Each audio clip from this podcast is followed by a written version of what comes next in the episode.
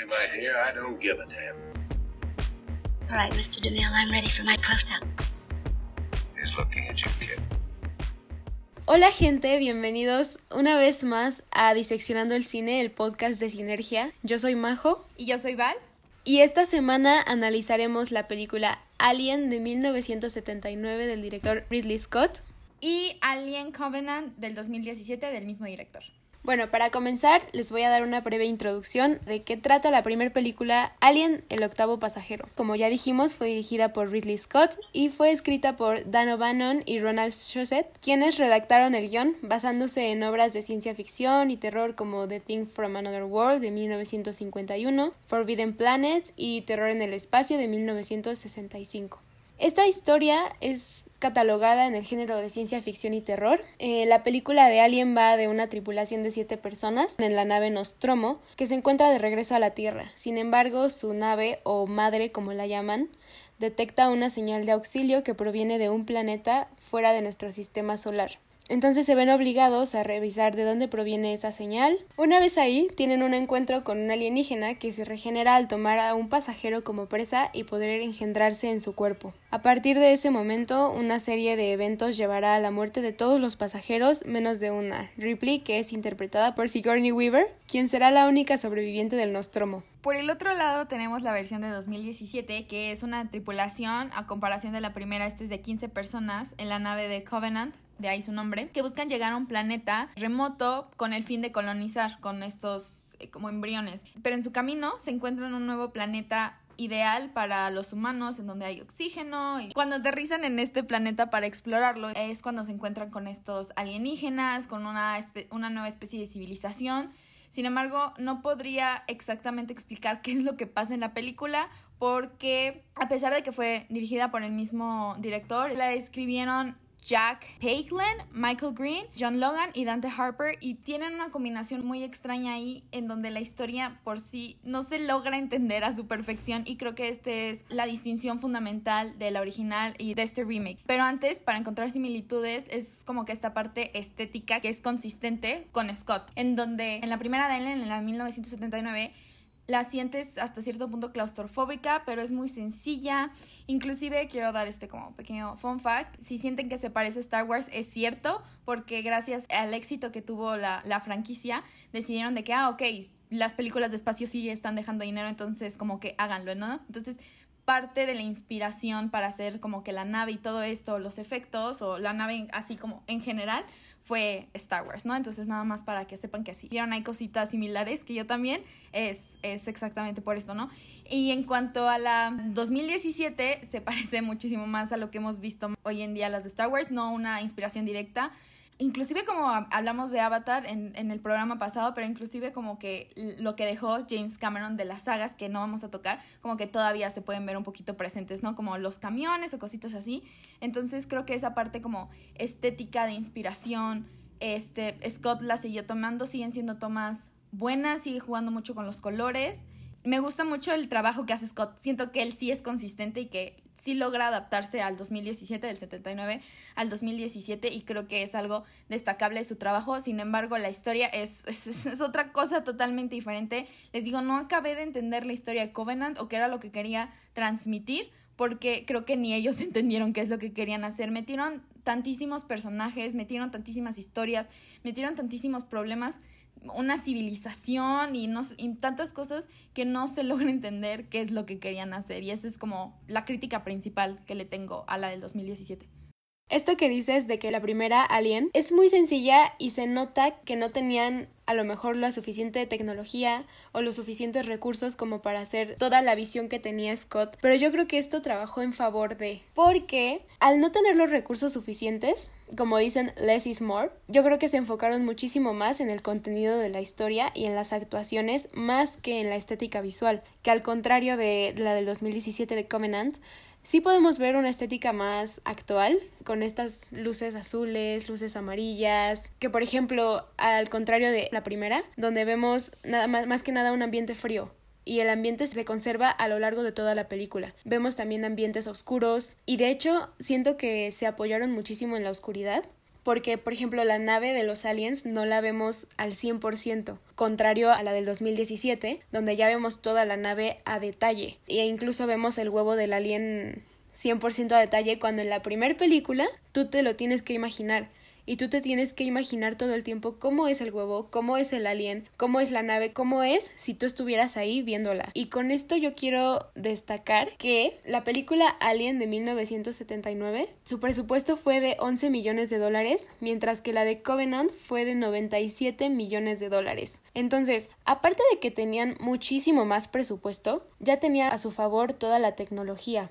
Entonces yo creo que es una situación en la que los productores y Ridley Scott enloquecieron con tantas opciones de lo que podían hacer, que pongo esta luz, que pongo más estos adornos, que por ejemplo en la primera vemos la pantalla de madre, que es una PC de las viejitas, y es muy sencillo, pero aún así te la crees y lo compras.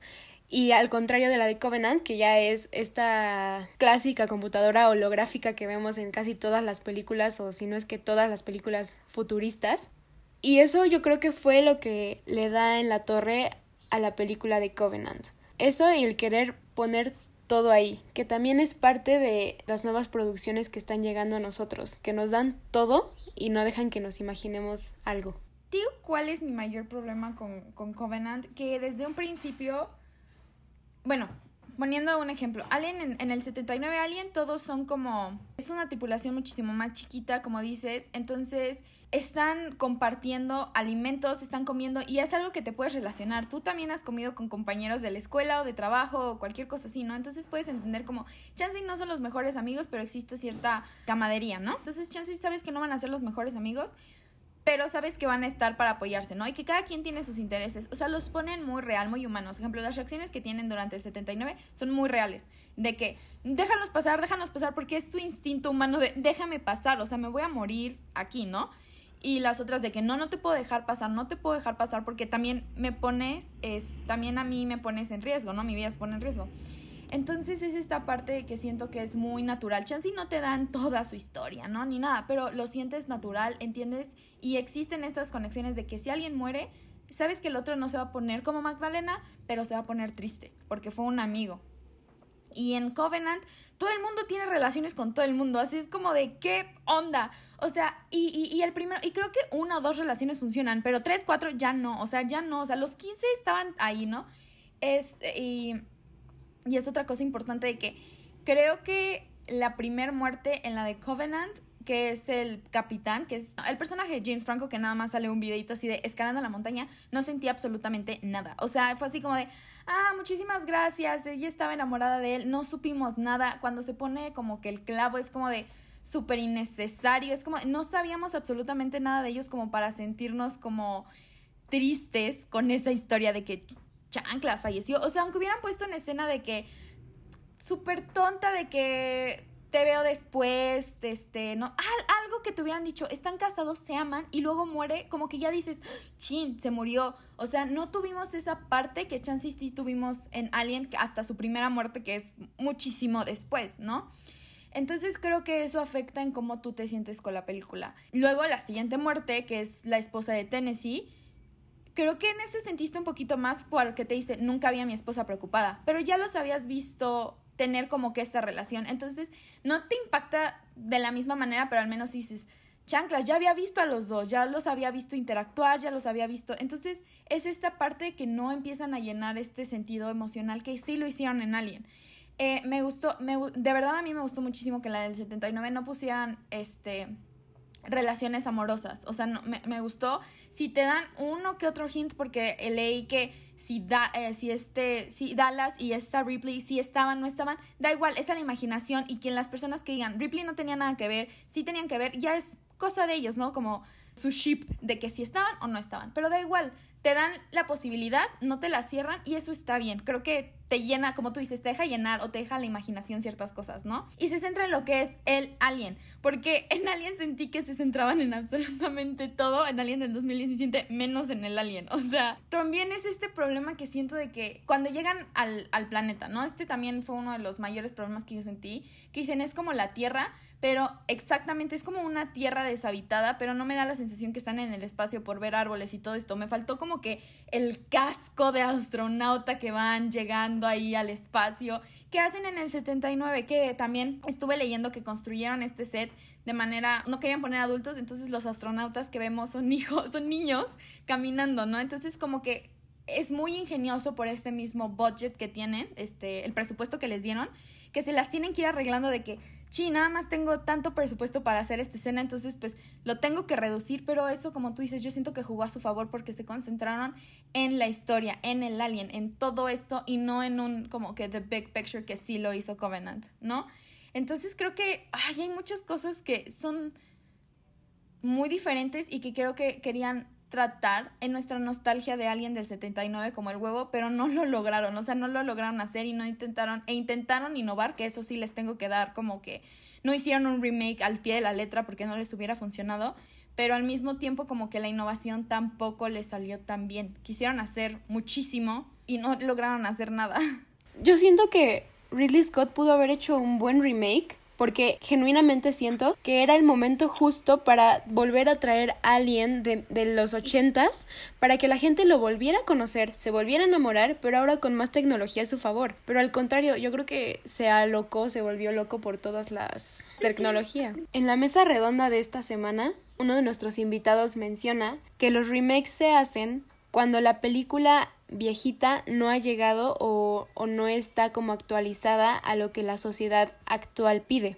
Y al principio yo pensé que iba a ser eso, porque yo vi Alien, la, de, la del 79 primero, y me fascinó. Es una joya y yo creo que todo el mundo que la ha visto lo sabe. Y yo dije, ok, a lo mejor la del 2017. Lo primero que pensé, dije, ya va a haber computadoras holográficas. La nave va a estar más producida, el ambiente muchísimo mejor. Chance y vamos a poder ver un poco más de este mundo alienígena al que llegan. Y cuando llego y me encuentro la película del 2017, que es un bosque, una montaña, un claro, que no sé, tú vas al Nevado de Toluca y te encuentras con eso sin problemas, y ves que van con sus mochilitas, sin su casco, con sus botas de montaña, y tú piensas, estoy viendo a niños exploradores yendo a una excursión por la montaña. Es sumamente decepcionante, pero me parece muy interesante que haya sido el mismo director el que llevó esa imagen a la pantalla. Y ahí yo creo que Ridley se dejó llevar por toda la tecnología y decoración visual que la innovación le ofreció, sin embargo se le olvidó lo más importante que como decía Val fue la historia.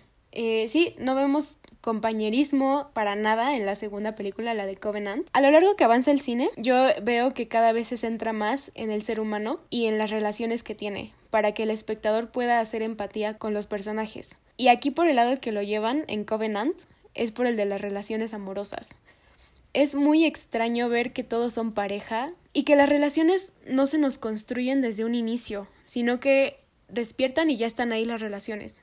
No nos dan oportunidad a nosotros como espectadores de aceptar esa relación, de generar empatía con esa relación. Y esa primera escena de, Covenant en la que la nave choca con algo, no sé qué ocurre, pero hay desastre y se tienen que despertar todos y donde muere el capitán, me parece innecesaria. Está de más. Probablemente quisieron presentar la nave con ella, presentar a lo mejor un poco la dinámica de, de, la nave, pero es horrible. O sea, no, no, no tengo otra palabra para describir más que horrible y que está de más. Y como decía Val, la relación entre Ripley y Dallas es tan orgánica que a lo mejor tú dices, no, no son novios, no, es que sí son pareja, porque hablemos del personaje de Ripley, ¿no? Ella es un personaje tan fuerte, tan icónico, que en el primer momento en el que ves el personaje de Dani en, en la de Covenant, que es una mujer copia de Ripley, que bueno, a lo mejor si era copia, no era copia, no lo sabemos, pero yo creo que al verla todos lo pensamos, que no del ancho porque quisieron hacer a una mujer sensible, a lo mejor, pero su sensibilidad no aporta nada. No aporta ni siquiera para empatizar con ella.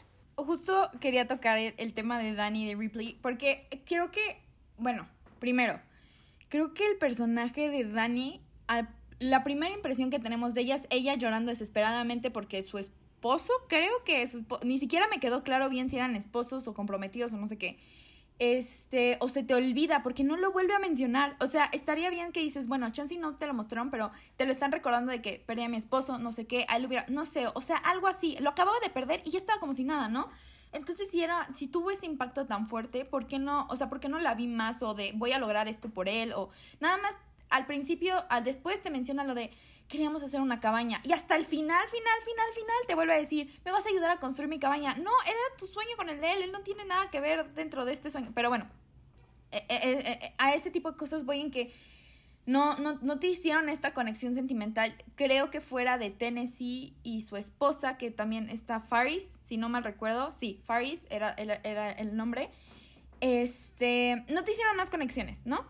Entonces, esto hace que no, no te interesen los personajes. Entonces, si tampoco tienes esta como decíamos en Avatar, The Big Picture, ¿no? Un mundo tan bien construido donde puedas entender toda la historia, donde puedas entender a los alienígenas. No te interesa ni el universo porque está confuso, no te lo explican bien, muchas cosas no te hacen sentido y no tienes la parte como emocional. Esto es una de las críticas, por ejemplo, tomando en cuenta un director que la mayoría conoce, Christopher Nolan. Chansey no tiene, no, es su mayor crítica, que no tiene estas conexiones sentimentales entre sus personajes, creo que fuera de Interestelar.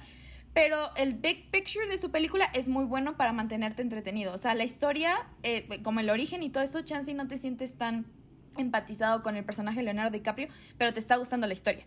Entonces creo que aquí fallan las dos cosas, la parte sentimental, tu emocional con los personajes y tu historia. Entonces que quieran venir como que a sustituir el personaje Ripley con esta Dani, no queda. Ripley llora en un momento de la película y lo ves bien, tú también llorarías en una situación así, tú te pones en los zapatos de ella y claro que te pones a llorar, pero hay muchas cosas de ella que como que muchos dicen que Ripley es el perfecto ejemplo de un tomboy, ¿no? Hay que contando la historia de la historia en sí, ¿no? Este los todos los personajes fueron creados unisex, aunque Ripley sí se pensó en que fuera un hombre y de repente dijeron, es que es muy vacío, es muy aburrido para un hombre. Entonces dijeron por cuestiones comerciales, es decir, vamos a cambiar esta idea de un hombre fuerte, no sé qué, no sé cuánto, a una mujer, ¿no? En términos comerciales y muchos dicen que es la primera como heroína, heroína dentro de una película. Entonces, este, por lo que haya sido, haya sido, eh, es un buen personaje, ¿no?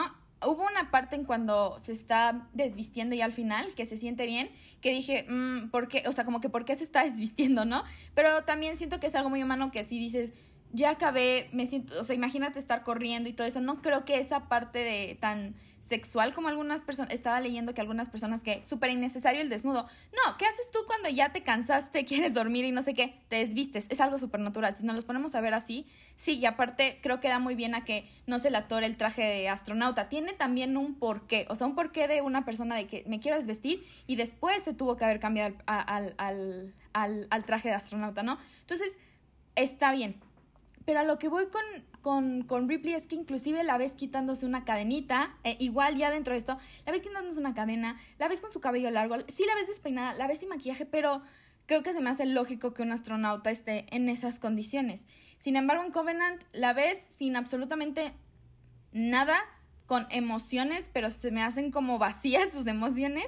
Entonces, ni siquiera le dan esta cosa de, sí, puede ser un claro ejemplo de un tomboy, un tomboy, no tengo problema con eso. Hay muchísimos personajes, como te digo, como Ripley siendo icónicos, pero ella no logra ni la parte sentimental, que, que, es una característica, quiero hacer comillas, de las mujeres pero tampoco llega a esta parte súper tomboy, súper fuerte. Entonces es una bipolaridad que no sabes qué está haciendo ella. O sea, es como de, que no, o sea, no, no le encuentro ni pies ni cabeza cómo adaptaron este o cómo quisieron construir este personaje.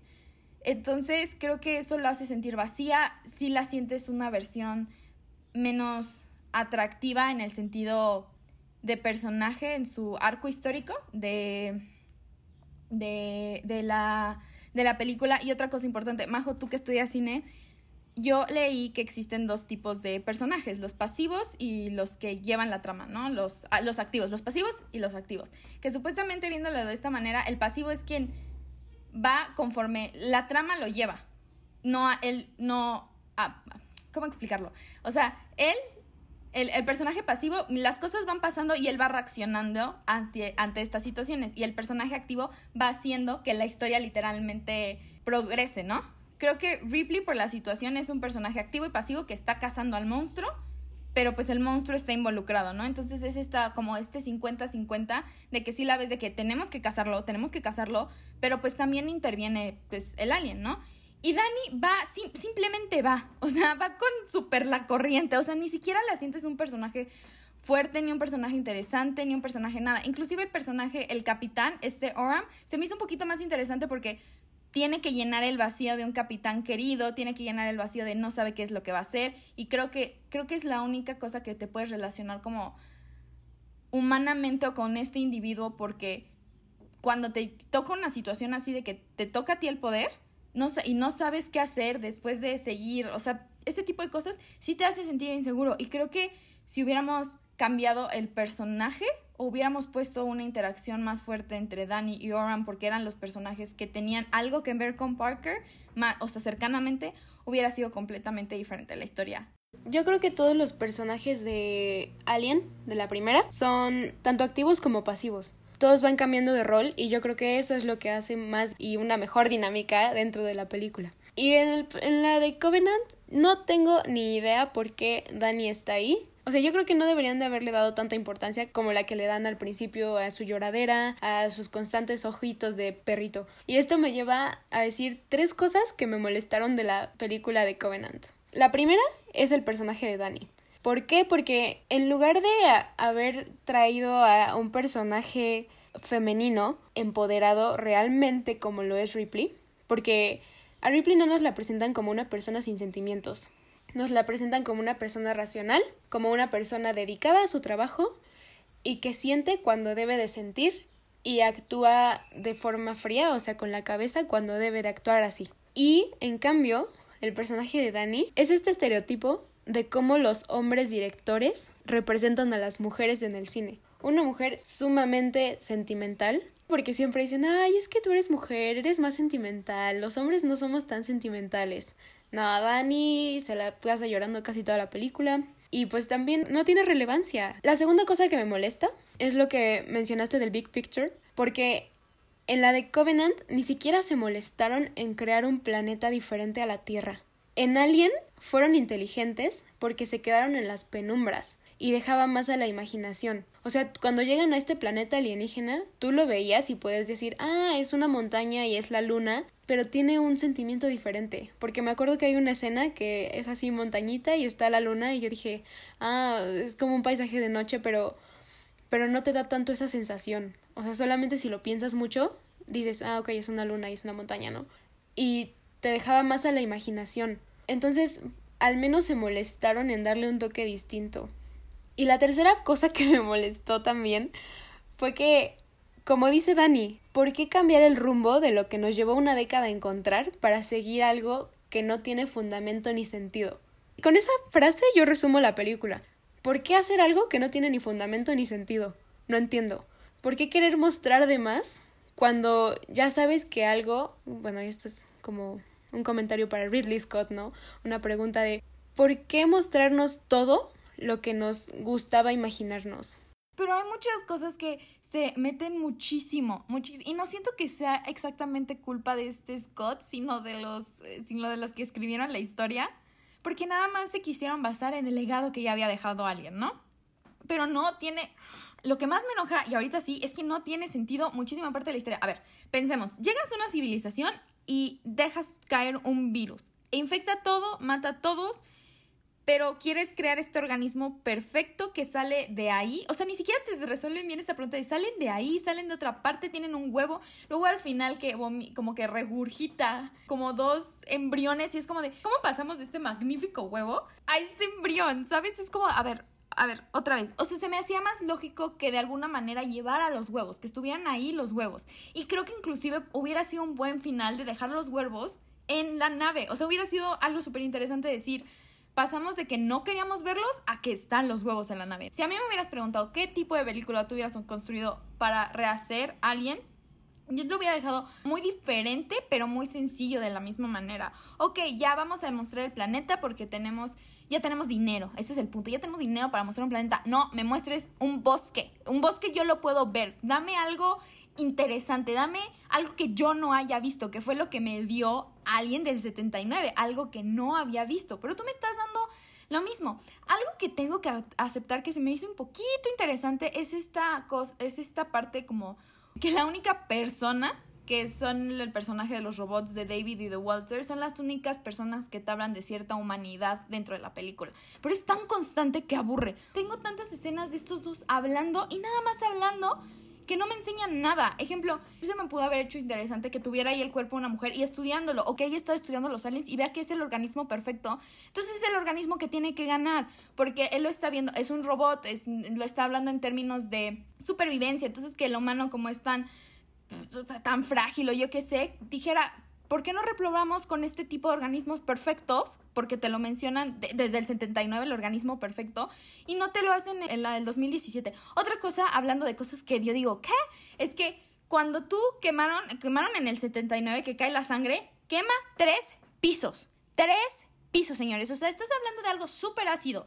Tres pisos de una nave espacial. No soy mecánica, no soy ingeniera como saben, pero yo creo que es un buen pedazo de metal. Y no metales tarados, son metales, ¿no? O sea, yo no sé. Le cae al personaje de, Damian, de Demian Bichir y no le pasa nada. O sea, sí se quema la cara. Pero estamos hablando que le tuvo que haber perforado el cráneo. Ya no tuvo que haber estado vivo. Entonces se me hace incoherente que tú lo establecieron desde el 79 que su sangre es ácida y me dices que te cae al cachete y no te va a pasar nada. No, no somos tan resistentes. Quiero dejar esto claro, no somos tan resistentes.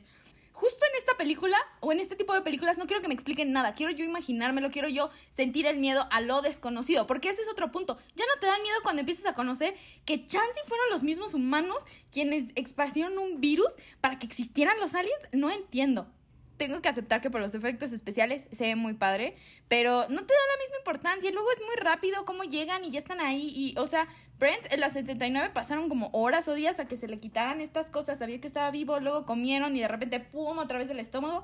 Y aquí a los minutos ya, pum. O sea, entonces va todo muy rápido, no lo puedes digerir. No te sorprende nada en realidad. Que otro fun fact fue que este Ovanon tenía la enfermedad de el Crohn's disease, que es básicamente como dolores de estómago muy constantes, muy fuertes, y que básicamente él decidió que el alien saliera de ahí por su dolor de estómago, ¿no? O sea, imagínate que algo tan, una escena tan icónica como esta fuera de que, ay, me duele un montón el estómago, ok, que salga del estómago. Entonces, este, pues ya, y aquí sale de la espalda, de la boca, y hasta el último vemos el estómago, pero nadie, nadie del crew está para verlo, no se sorprenden. La primera vez que vemos al alien bien bien es cuando Ripley ya explotó la nave principal y ya está escapando, ya se quitó la ropa, ya está lista para dormir, ¿no? Y que de repente aparece el alien ahí como apachurrado en una de las esquinas de la nave y entonces ella hace que salga para expulsarlo al espacio, ¿no? Entonces me acuerdo que esa primera vez que vi al alien sentí un terror increíble por Ripley. Dije, no, no, no, no, no, no, no te muevas. Eh, ¿Cómo se ve el alien? O sea, fue, fue impresionante la cantidad de cosas que sentí al ver por primera vez al alien, porque Ripley también lo estaba viendo por primera vez. Y cuando ves al alien por primera vez en la de Covenant, yo me, me dio una risa por cómo sale esta cosita amarilla ¡Eh! corriendo por todo el pastizal. Me da muchísima risa que se catalogue como una película de terror ciencia ficción, la de Covenant, porque no da terror, no hay suspenso, da risa y da flojera. Ahora, otro tema del que quiero hablar es sobre el sonido en las películas, en ambas películas. En Alien, en la de 1979, no hay sonido, casi no hay sonido, casi no hay música, no hay nada. Lo único que se escucha medio alto son las voces, y lo que se escucha alto por sobre todo es el alien. Es lo único. El silencio de Alien da suspenso a la película. Al contrario de este refrito de Covenant, hay demasiado ruido, que hace que tú pienses, ¿no? Que estamos viendo a niños exploradores entrar a una cueva en una excursión escolar, cuando en el otro estamos viendo adultos, miembros de una verdadera tripulación, peleando por sus vidas. Y yo creo que mucho este fenómeno de poner muchísimo ruido en la película viene del cine contemporáneo, porque la gente se siente incómoda por el silencio y sienten que el silencio es ruido. Y yo creo que al contrario, muchos profesores a mí me han dicho que el silencio también es sonido. Y entonces cuando en las películas tú dejas espacios de silencio, cuando el sonido entra cuando debe de entrar, y no está todo el rato una musiquita como, como por ejemplo en el primer episodio de, de este podcast de Gone Girl lo mencioné mucho, que es una musiquita constante, constante, constante, diciéndote cómo te tienes que sentir, que te da toda la información, vaya, como lo dije al principio de este podcast, yo creo que te tira toda la película. Justo en la parte del sonido tuve una anotación muy interesante que es cuando hay un latido de corazón en la escena que está saliendo el alien y se escucha tan tan tan tan tan tan tan tan y siento que iba con mi corazón. Tú también estabas exaltado y siento y, y, y, y me acuerdo cuando tienes miedo, ¿no? Escuchas tu corazón. Cuando tienes miedo es algo muy común que dices que escuchas tu corazón. ¿Por qué? Porque estás en silencio y está muy está muy interesante justo cómo usan este sonido o esta falta de música uno, porque tú también estás en silencio, no estás como gritando con, no porque la verdad no es una película que te haga gritar, ¿no? Pero con el eslogan de la, de, la, de la película, ¿no? En el espacio nadie te escucha. Entonces creo que es, inclusive juegan con eso de que no importa cuánto gritaras en el espacio, nada más vas a escuchar tu corazón, nada más vas a escuchar el tan tan tan, tan de que de lo que tú sientes. Entonces se me hizo muy interesante esa escena porque yo sentía que iba conmigo. La tuve, la repetí unas dos, tres veces para ir como que, y sí, va contigo como el tan, tan, tan, tan. Y cuando va subiendo y va subiendo y va subiendo, y de repente ya cuando se va el alien y todo el mundo se empieza a calmar, inclusive, o sea, los personajes, tú también te empiezas a calmar con ellos. Y creo que no es la primera vez que, cierto que de esta manera como que te insertan dentro de la película, yo me sentí como, suena muy romántico, como, como parte de la tripulación el alien, mientras que me sentí muy aislada en la del 17. Y creo que esto también se debe a que, uno, te simula muchísimo el no sonido. Eso creo que, como dices, te ayuda el sonido del corazón. Especialmente creo que cuando están viendo la nave, que no se ve que ellos están viendo la nave, te ponen como la pantalla. Entonces pareciera que te insertaste en sus pantallas y las estás viendo con ellos. No estás viéndolos a ellos verla, estás viendo su pantalla. Como lo más curioso es como, no sé cómo explicarlo, como si compartíamos la pantalla en Zoom. Me compartieron su pantalla, por decirlo así. Entonces creo que ahí yo me sentí parte de, o me terminaron de insertar a, a que yo quisiera ver y veía con ellos en su falta de falta de tecnología, como dice Majo, que es como muy, muy vintage ya para nosotros. Al contrario de lo que pasó en Covenant, que me sentí totalmente aislada, ¿no? También esta parte como de la sexualidad y muerte que es muy recurrente en películas de terror o ciencia ficción de cualquier cosa, ¿no? En realidad, no, no, sigo, entiendo que son como algo supernatural del humano, la, la sexualidad y la muerte es algo que, que, que, básicamente se da, e inclusive entre los animales, lo más, siento que son los instintos más primitivos que tenemos, este saber que nos podemos morir y esta parte sexual, ¿no? Entonces, que lo repitan, pero que no se sienta, o sea, que ya lo tengas que estar pensando para saber que está ahí. Y en Covenant lo hacen como tan así, que es como de, hay una escena que están teniendo, se están bañando, están teniendo relaciones sexuales y entra el alien y listo, ¿no? Y es como de, ¿por qué me das esta escena del baño? Pudieron estar haciendo cualquier cosa, no todos necesitan ser parejas. Pudieron haber estado comiendo, pudieron estar hablando, pudieron estar cualquier cosa. Si en el 79 pudieron tener un gato, que yo al principio no entendía también este, el gato termina jugando un rol muy importante porque se confunden de que tenemos que tener pinche gato para que no nos, no nos confundamos se me hace muy extraño que un gato pueda viajar al espacio. Y esta parte de los cigarros, ¿no? O sea, obviamente esto es antes de los 80, toda la previsión fue después. Se me hace interesante el gato y los cigarros, ¿no? Que fue así de... Y el gato lo te lo van diciendo poco a poco. Lo ves, está ahí el gato cuando sale el alien. O sea, el gato no es algo que de repente sacaron. El gato es parte de la película. Jones, Jones, me acuerdo mejor del nombre del gato de que cualquier otro nombre de la, de la película del 17 Jones es un personaje en sí dentro de esta. Raro que haya un gato, pero no puedo juzgar que usaron mal al gato. El gato tiene un propósito, no nada más lo pusieron ahí porque quisieron. Entonces, creo que es esto, ¿no? O sea, podemos seguir diciendo, no, es que Alien del 79 fue... Empieza toda esta nueva... El legado, o sea, su legado hace que tengamos películas de. O sea, yo creo que fue tan importante y es tan importante que muchas películas de espacio, muchas películas como de monstruos se han basado en, en, ella para hacerla la más, creo que una de las más recientes es una que hizo protagonizar Kristen Stewart que se llama Under the Water. Es una mala película en sí, pero ves todos los elementos que tiene Alien, que usó bien Alien, pero creo que no han entendido en esta época que una historia bien hecha, sencilla, te puede llevar más que, que una creación de un mundo, ¿no?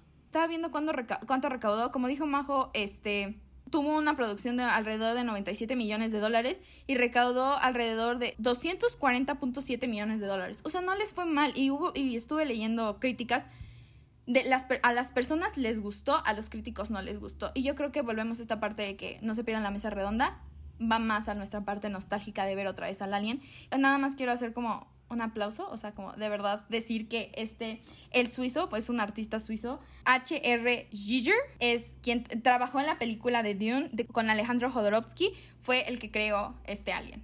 Ya para finalizar, eh, yo solamente quiero decir una cosa.